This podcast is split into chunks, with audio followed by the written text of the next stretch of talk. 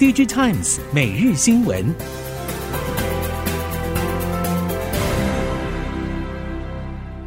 听众朋友您好，欢迎收听 DJ Times 每日新闻，我是袁长杰，现在为您提供今天科技产业的新闻重点。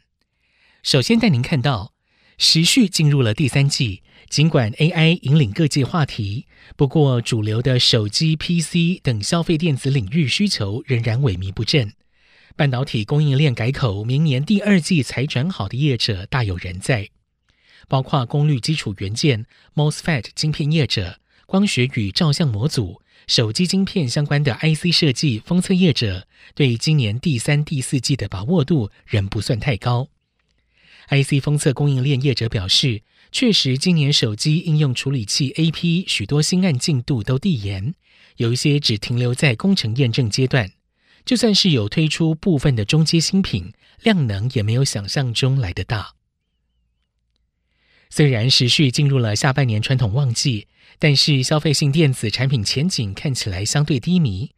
初步观察，下半年车用工控的需求可望保持比较稳健的表现。不过，熟悉 IC 设计业界人士表示，其实车用与工控需求的强劲与否，可能也会有一些区域性的因素，像是上半年台系 IC 设计业者在车用及工控应用出货略显疲态的原因，主要都集中在中系客户的需求不振。因此，中国市场下半年是否能顺利的恢复元气，对台系 IC 设计业者来说就非常重要。南韩业界消息传出，Google 新一代手机、智慧手表都没有选用三星电子的 AP，长达十二年的三星与 Google 同盟逐渐产生裂痕。韩国媒体 Soul Finance 引述业界消息，Google 下一代智慧手表 Pixel Watch 2可能搭载高通的 AP Snapdragon W5，而非三星 AP Exynos。相关人士认为，Google 手机、智慧手表的市占率不高。即使 Google 不选用三星的 AP，也不会马上冲击到三星的 AP 业务。外界更加关注的是三星能否提升 Exynos AP 效能，以及新一代的 Exynos AP 能否用于三星旗舰机。韩国媒体传出，有鉴于三星晶圆代工在四纳米制程良率取得了大幅改善，已经有一家资料中心大客户向三星投片 AI 晶片代工。综合 ZDNet、南韩经济日报等媒体消息，三星四奈米良率已经大幅跃升到百分之七十五水准，增加三星抢单台积电的实力。但是，当前高阶 AI GPU HPC 晶片的产能瓶颈，并不在前段制成的单晶片上，反而是在后段先进封装产能严重短缺。因此，三星必须先确保先进封装产能之后，四奈米才有成功上位的机会。台系半导体龙头虽然客户多元、规模庞大，但是主流产品量能还是决定价动率高低。IC 封测业者透露，如握有测试产能的台积电等，往年都有一定幅度的晶圆侦测机机台扩充计划，但是今年下半年未如预期向日系设备大厂购买新机台。测试界面业者坦承，半导体应用领域，不管是逻辑 IC 还是记忆体 IC，手机应用还是占了相当大的比重。AI HPC 虽然火热，但是规模比起手机 PC 来说，还是相对较小。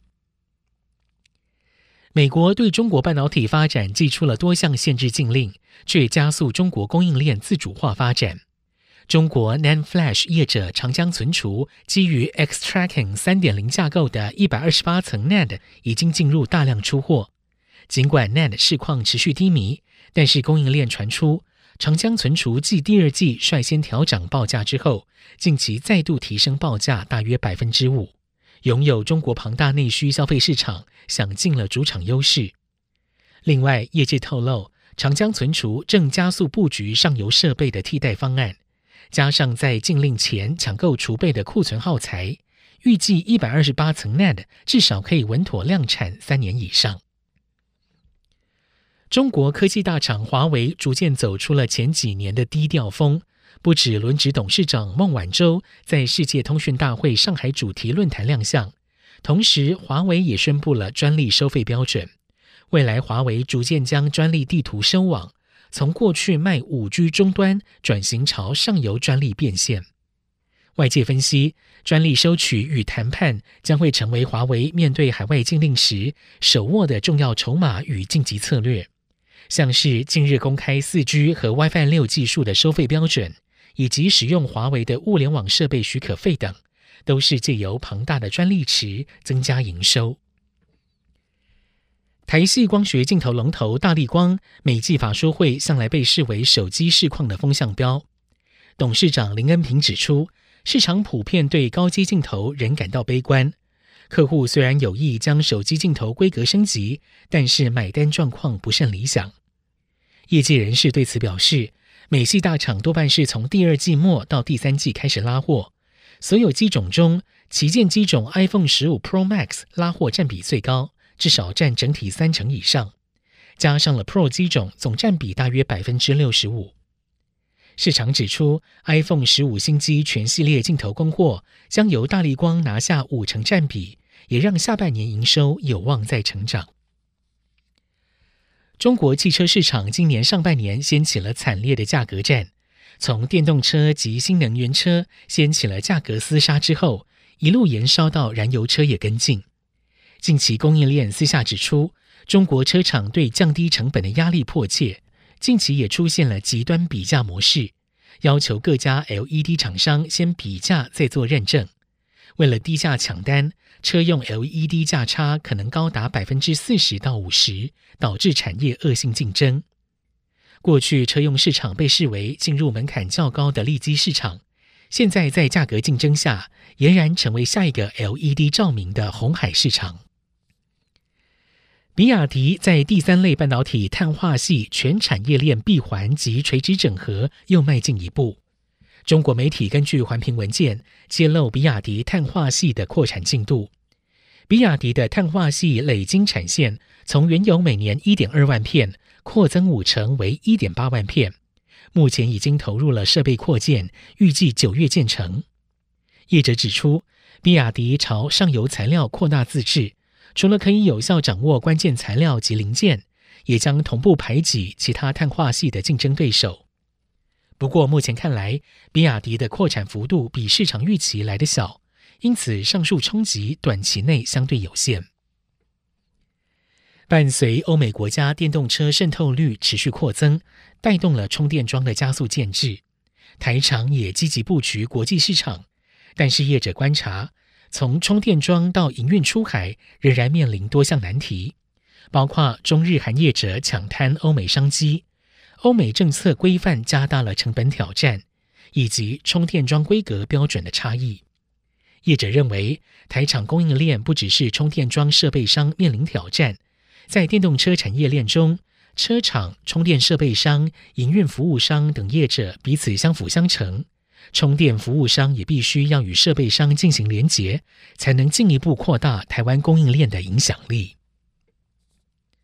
台湾首个自制气象卫星“猎风者”卫星自国家太空中心运往法属圭亚那进行发射，预计九月从圭亚那太空中心搭乘亚利亚公司的 Vega 火箭升空。